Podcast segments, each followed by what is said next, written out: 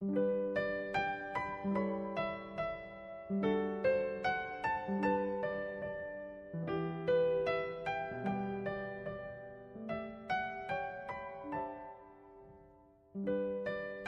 朋友们，晚上好！欢迎来收听露露姐姐讲故事。记得露露姐姐小的时候和妹妹一起看《大盗贼胡森布鲁兹》的动画片时，里面的休斯塔贝卡夫人有一个魔幻的水晶球，我和妹妹都非常喜欢，渴望着有一天自己也拥有一个能够预知未来的魔幻水晶球。今天呀，露露姐姐就给小朋友们讲一个关于水晶球的故事。从前有一个巫婆，她有三个儿子，兄弟之间亲如手足。可是巫婆不相信他们，以为他们想夺走她的权利。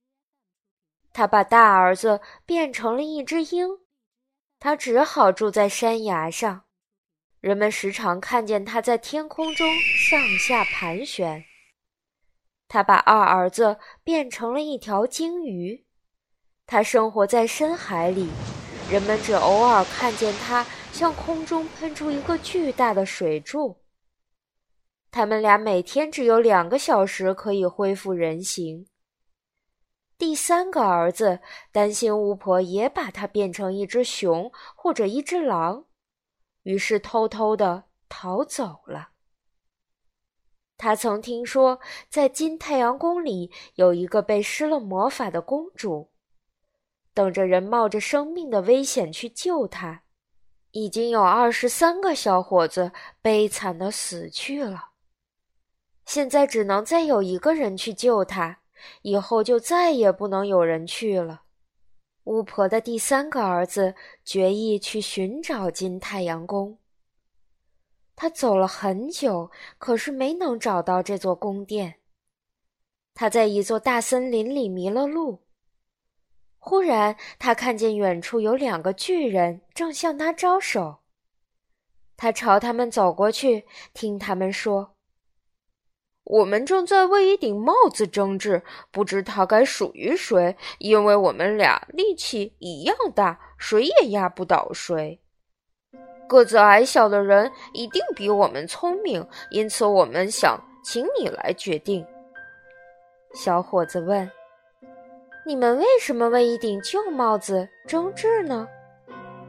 你不知道这帽子有什么好处？这是一顶魔帽。谁戴上它，想到哪儿，一转眼就能到了。小伙子说：“把帽子给我，我先走一段路，然后当我喊你们的时候，你们就开始赛跑。谁第一个先到我跟前，帽子就归谁所有。”小伙子戴上帽子往前走，但是他一心只想看公主，忘了那两个巨人一直在朝他走过去。他心里叹息着说道：“唉，我要是到了金太阳宫，该有多好呀！”小伙子刚想完，就已经站在金太阳宫门前的一座高山上了。他走进去，穿过所有的房间，终于在最后一间屋子里找到了公主。可是当他看见公主的时候，大吃一惊。她的脸是灰色的，布满皱纹。你就是那位以美貌闻名世界的公主吗？小伙子问道。公主回答说：“唉，这不是我的原型，人们的眼睛只能看到我现在这丑陋的样子。你想知道我的面貌，就请你朝镜子里瞧一瞧。”那才是我的真实面貌。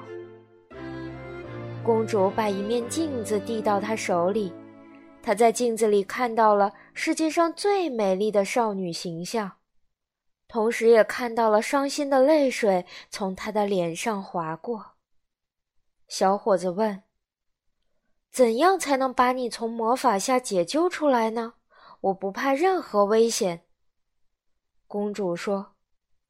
谁要是得到了水晶球，并把它拿到魔术师面前，就能破除他的魔力，我就能恢复原形了。”接着他又补充说：“唉，已经有很多人为此死去了。你这么年轻，也来冒这么大的风险，真使我担忧。”小伙子说：“放心吧，没有什么能阻拦我。”公主告诉他，在太阳宫的泉水边有一头野牛。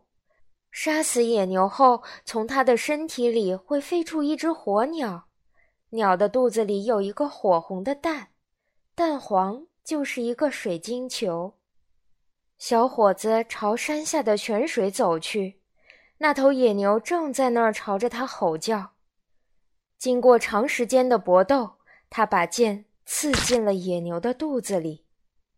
转眼间，从他的肚子里飞出一只火鸟。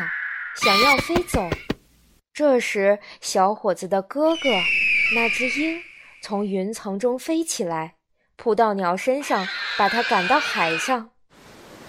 这时海里掀起了巨浪，原来是小伙子的哥哥鲸鱼游了过来，帮他得到了火鸟蛋。小伙子把水晶球取了出来，一点儿也没有损坏。小伙子到了魔术师那里，把水晶球对着他。魔术师说：“我的魔力被你破了，从现在起你是金太阳宫的国王，同时你还能恢复你兄弟的人形。”小伙子赶快跑到公主那儿去。当他走进她的房间时，她已经站在那里，楚楚动人地看着他。从那以后，小伙子和公主快快乐乐的生活在了一起。小朋友们喜欢魔幻的水晶球吗？你喜欢的水晶球是什么样子呢？快来留言告诉露露姐姐吧。小朋友们，今天的故事就讲到这儿了。如果你喜欢露露姐姐讲故事，可以关注微信公众号“悠悠鹿鸣露露”，或者下载喜马拉雅 FM 或荔枝 FM，搜索“露露姐姐讲故事”，收听更多好玩的故事。好了，小朋友们，我们下次再见吧。